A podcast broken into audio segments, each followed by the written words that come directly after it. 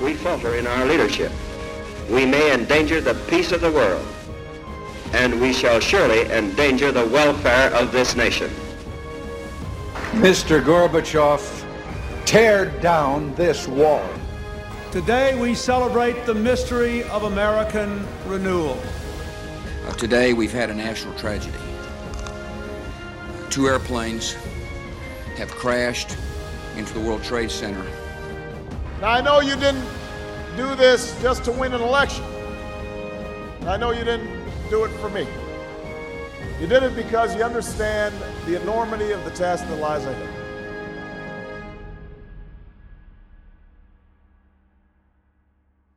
Bonjour à toutes et à tous, et bienvenue dans cette série de 8 podcasts retraçant la vie de différents présidents américains contemporains qui ont marqué l'histoire de leur pays et du monde.